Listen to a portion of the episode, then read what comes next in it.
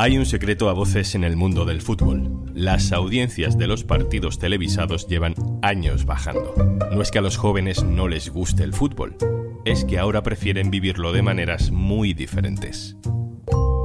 Soy Juan Luis Sánchez, hoy en un tema al día. Todo por el fútbol, pero sin el fútbol.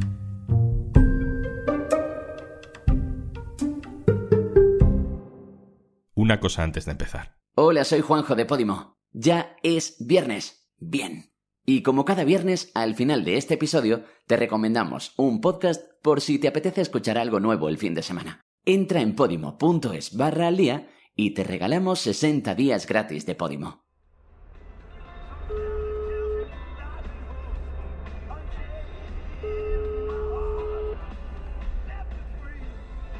Hola, Vlad. ¿Qué tal? ¿Estás ya por el Rico Pérez? Sí, estoy aquí enfrente. Vale, pues estoy de camino, ahora nos vemos, ¿vale? Que estás por la puerta cero. Sí, justo. Vale, pues nada, yo creo que en 10 minutos así estoy por allí, ¿vale? Perfecto, vale. Gracias. Venga, hasta ahora.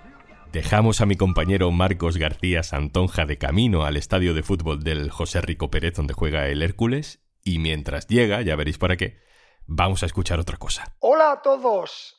Streamers del mundo, apartaros que voy cuesta abajo y sin frenos. Es Luis Enrique, el que ha sido seleccionador de España durante este mundial. Se ha abierto un Twitch, un canal de vídeo en directo para que la gente pueda escucharle durante horas o incluso hacerle preguntas directamente. Más allá de las polémicas que ha traído ese canal, es un intento para contener una sangría, un fenómeno evidente del que ni la prensa deportiva ni tampoco los dirigentes del fútbol hablan demasiado, pero sí que les preocupa los jóvenes ven cada vez menos fútbol. Este es Gerard Piqué, recién retirado del Fútbol Club Barcelona, intentando imaginar nuevas maneras de solucionar esa fuga de jóvenes del fútbol televisado.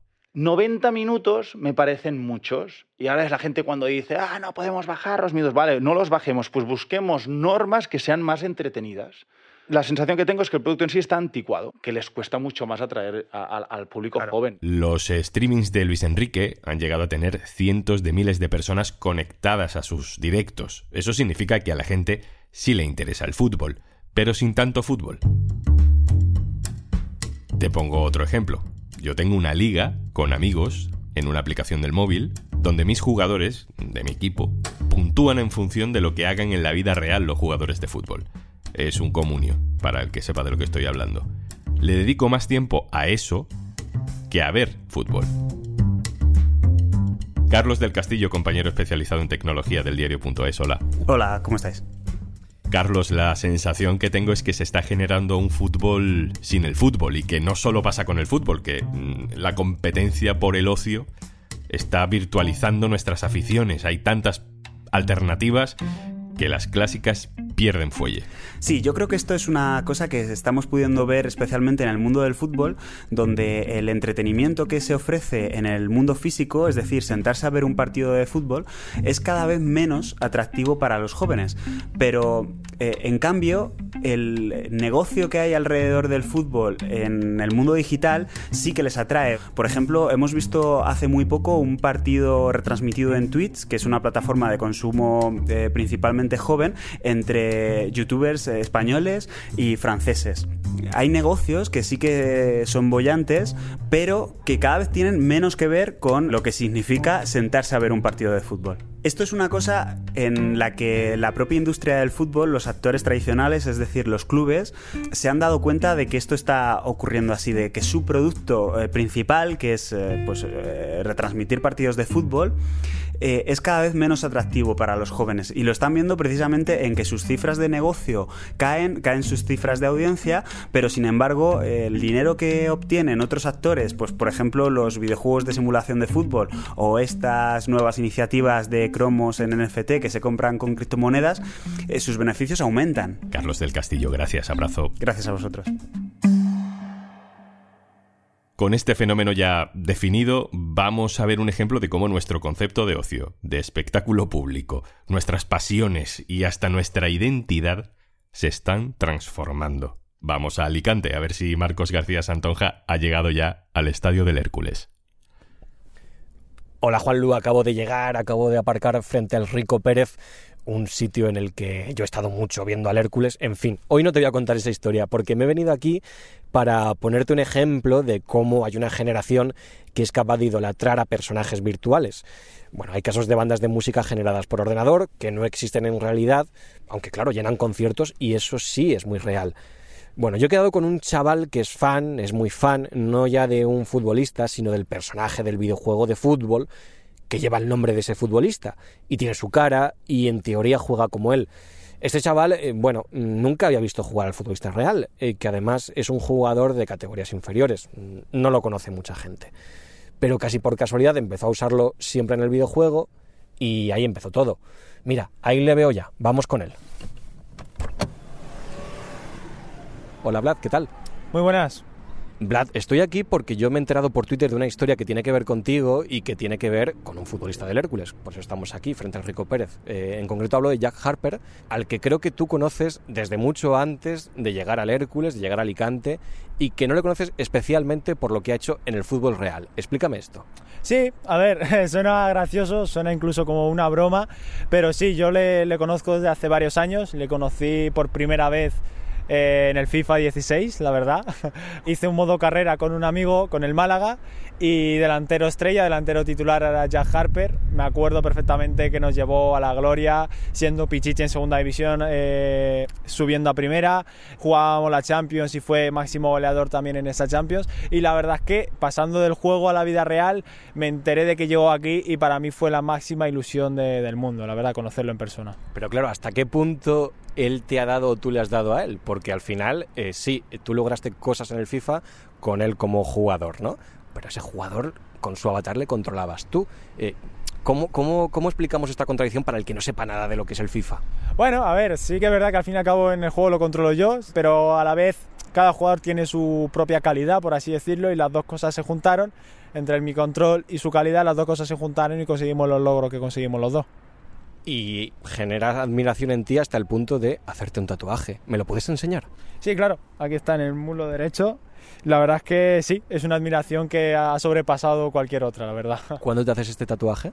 El 26 de septiembre, para ser exactos. Es decir, que es a raíz de que llegue al Hércules, entiendo que le pides un autógrafo. Claro, era el partido amistoso contra el Castellón, me quedé esperándole fuera, y venía con un amigo, ese amigo se fue, tenía prisa, y la verdad que sentía unos nervios increíbles, como si estuviese viendo al máximo ídolo que tengo en mi vida, que fácilmente podría ser él, sin exagerar, la verdad puede sonar a exageración, pero sinceramente no, no lo es. Y le pedí un autógrafo en una camiseta suya que tengo cuando jugaba en el Villarreal B. Y a los dos días me fui a mi tatuador y dije, hámelo por favor. Digo, lo necesito. ¿Quieres que intentemos llamarle a ver si hay suerte y nos coge el teléfono? Ojalá, ojalá, la verdad es que sí.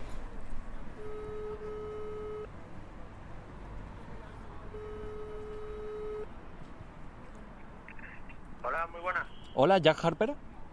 Sí, soy yo. Hola, ¿qué tal? Eh, soy Marcos eh, del diario.es, estoy aquí con, con Vlad. Eh, creo que os conocéis, pero bueno, os invito a que os saludéis igualmente. Hola, Harper, ¿qué tal? ¿Qué pasa, Vlad? ¿Cómo estamos? Todo bien, ¿tú qué tal? Bien, bien, bien. Aquí tranquilo, pensando ya en el partido el fin de semana. Bueno, Jack, le contaba a Vlad que a mí me llamó mucho la atención eh, su historia, aunque podríamos llamarlo vuestra historia, ¿no? Porque al final creo que es muy llamativo, ¿no? Que la, admiración que él siente por ti y la razón por, por, la que es. ¿Tú cómo te enteras de esta historia? ¿Cómo te llega a ti por primera vez? Bueno, me, me lo contó él. Bueno, al principio no, no le eché mucha cuenta, al final fue una persona que vi fuera del campo y tal, y había visto un mensaje creo que en las redes sociales y tal, y luego cuando me enseñó el tatuaje, el gesto, pues al final es alguien que, claro, voy a saber quién es para toda la vida y lo tendré en cuenta siempre. No sé cómo os llega, pues ejemplos como el de Vlad o, u otros tantos, ¿no? Porque al final os dedicáis a esto en vuestra vida real, eh, es vuestra profesión, vuestro día a día, os pagan por ello, pero luego existen unos avatares eh, que otra gente puede controlar y que incluso llegan a, a causar admiración eh, ¿Esto cómo lo gestionas tú? Yo la primera vez que salí en el FIFA fue uno de los años que estaba así un poco viciado y, lo primero que, hice fue jugar conmigo mismo. Eso fue una ilusión desde pequeño y, también me llegan muchos tweets de gente que hacen carreras en Fútbol Manager, que hacen carreras contigo en el juego y, te dicen hasta qué año te jubilas, hasta cuántos goles metes en tu carrera en el, mundo ficticio este, así que es gracioso. Y luego tengo sobrinos y tal que juegan al juego y me mandan fotos de cómo aparezco en el juego y tal y que igual, así que es gracioso. Oye, y te lo pregunto directamente, ¿tú qué parte de mérito te das en los logros que ha conseguido Vlad contigo en el FIFA? Bueno, me he enterado que he sido, que he sido pichichi en grandes ligas y tal, así que buah, es gracioso, es gracioso. Así que intentaré meter este año los mismos goles que, que haya metido en el juego. Eso sería, ese ese es el objetivo. ¿Algo que le quieras contar o que le quieras decir a, a Jack, Vlad? A ver, nada, él ya lo sabe todo, yo ya se lo dije muchas veces. Para mí es un placer, un muy gran honor el poder haberlo conocido aquí, el poder hablar con él, el poder verlo cada fin de semana, darle las gracias por todo lo que ha hecho indirectamente sin él saberlo aún. Y ojalá este año nos lleve al ascenso y marque muchos goles y que me dedique uno cuando pueda. Jack, ¿qué, qué- tenemos que decir a esto? Eso, queda pendiente, lo, de, lo del gol. Eh, pero a lo otro, pues para mí es un orgullo. Al final eh, sabemos que somos gente que estamos metidos en el mundo del entretenimiento y, y, y saber que hay gente que piensa así de ti, eh, al final es una motivación más para triunfar y para, y para ser un ejemplo dentro y fuera del campo. Así que muchas gracias por tus palabras y vaya, no cambiaré, es un orgullo saber esas cosas. Muchas gracias, Harper. Más de lo mismo y mucha suerte este fin de semana. Un abrazo, Jack. Hasta luego. Vlad, eh, vamos acabando. Eh, ¿Esto va más allá del fútbol? Eh, de alguna manera, ¿no? Tiene todo que ver con el fútbol, es un futbolista, a ti te gusta el fútbol. Pero mm, también estamos creando un mundo del fútbol que va más allá, un fútbol sin el fútbol, por así decirlo. Sí, bueno, claro, o sea, Harpe, por ejemplo, yo como tal, hasta que no llegó aquí, no lo vi jugar en ningún momento. Jugaba en segunda división, cayó después en primera RF, por así decirlo, segunda B lo que era, y no conseguí verlo futbolísticamente, el cómo era jugando, hasta que llegó aquí, lo que, lo que dije. Y me enamoré de él, por así decirlo, por su tipo de juego, por su tipo de persona, sin conocerlo. Así que sí, es un fútbol sin fútbol básicamente. Es un futbolista, podría ser como otro cualquiera, pero que llegó en mi corazón y me tocó muchísimo y sigo en- jodidamente enamorado de él. Vlad, mil gracias por contarnos eh, tu historia. Un abrazo muy fuerte. Muchas gracias por la invitación, un, un abrazo. Y antes de marcharnos, Hola, ¿qué tal? Soy Juanjo de Podimo. Un placer siempre aparecer por aquí para hacerte una recomendación y esta semana estoy muy contento porque es una de mis cosas favoritas del mundo, la ficción sonora, en la que adentrarte en una historia, en la que ponerte por favor unos auriculares y disfrutar de una manera brutal de la primera vez que mm, Javier Sierra se pone al frente de una ficción sonora y donde viaja en el tiempo para interrogar a la historia y nos deslumbra con un relato tan evocador como misterioso. Se llama El regreso de Tutankamón y ya tienes disponibles los dos primeros episodios en Podimo. No son los únicos, así que no te preocupes porque te vas a quedar con ganas y la semana siguiente tendrás otros dos y la siguiente otros dos. Pero como sé que te gusta, te dejo un pequeño avance de lo que significa el regreso de Tutankamón para Podimo, para Javier Sierra, para el equipo de Ecos Media y para Planeta. Soy escritor de novelas de aventuras y enigmas del pasado. The man who claims to come from the future, right? Le doy mi palabra de que guardaré su confidencia hasta la tumba. Yo diría que todo esto se parece bastante a una maldición. ¿No le parece increíble? El regreso de Tutankamón.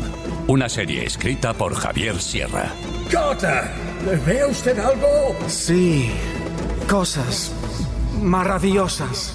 Pues sí, sí, brutal, ya te avisaba. El regreso de Tutankamón, ya disponible en Podimo, la primera ficción sonora escrita y protagonizada por Javier Sierra.